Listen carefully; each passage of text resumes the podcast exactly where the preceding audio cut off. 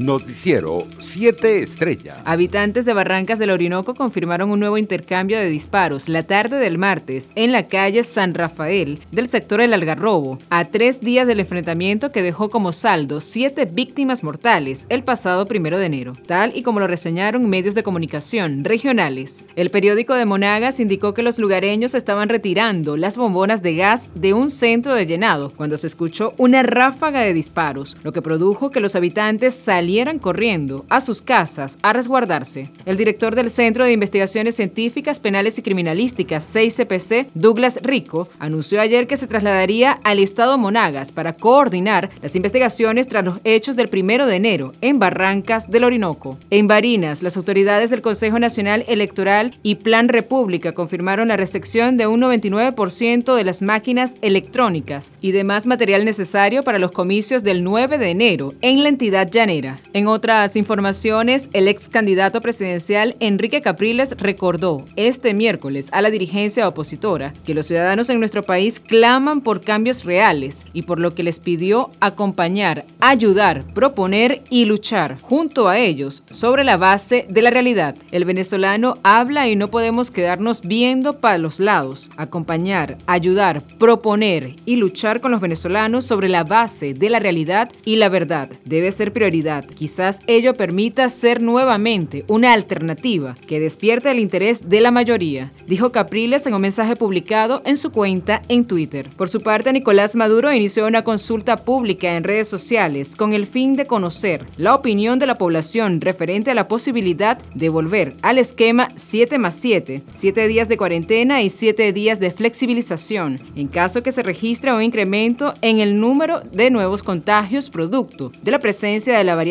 Omicron en nuestro país. Atención, pueblo de Venezuela, les invito a ingresar al sistema Patria y contestar la nueva encuesta que estamos realizando sobre el tema de la variante Omicron. Escribió en su cuenta en Twitter. Internacionales. La India notificó este jueves 90.928 nuevos casos de coronavirus en las últimas 24 horas, una subida de más del 50% en solo un día, lo que demuestra la velocidad con la que se propaga la enfermedad y sumerge al país en su tercera ola. Esto significa que se ha multiplicado por 10 el número de casos que reportaba la nación asiática hace 8 días, pese a que más de la mitad de la población adulta recibió ya la pauta completa de la vacuna contra el COVID-19. Entre tanto, Brasil reportó 27.267 contagios por coronavirus en las últimas 24 horas, un 45% más que el martes, en momentos que la nueva variante Omicron se multiplica en el país y ya es responsable por la mitad de los positivos en Sao Paulo, la ciudad más poblada y la más castigada por el virus en esta nación. En total, el gigante suramericano ya suma 22.351.104 de casos confirmados con el virus según el último boletín del Consejo Nacional de Secretarías de Salud divulgado el miércoles. En otras informaciones, Rusia y sus aliados de la Organización del Tratado de Seguridad Colectiva OTSC,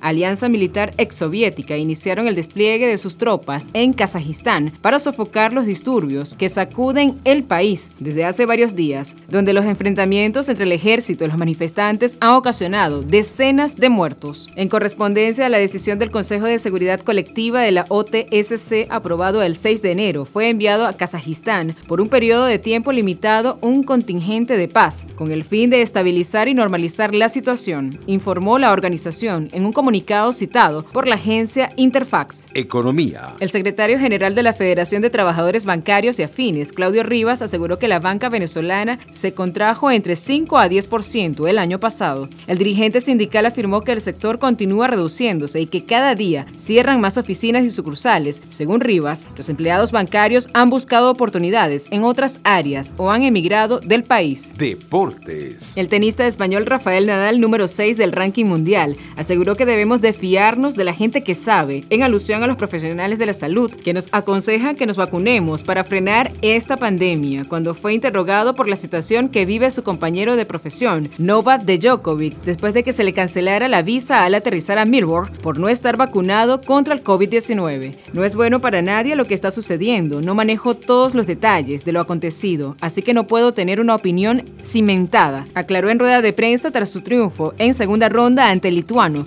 Ricardas Beranquis. Noticiero 7 Estrellas.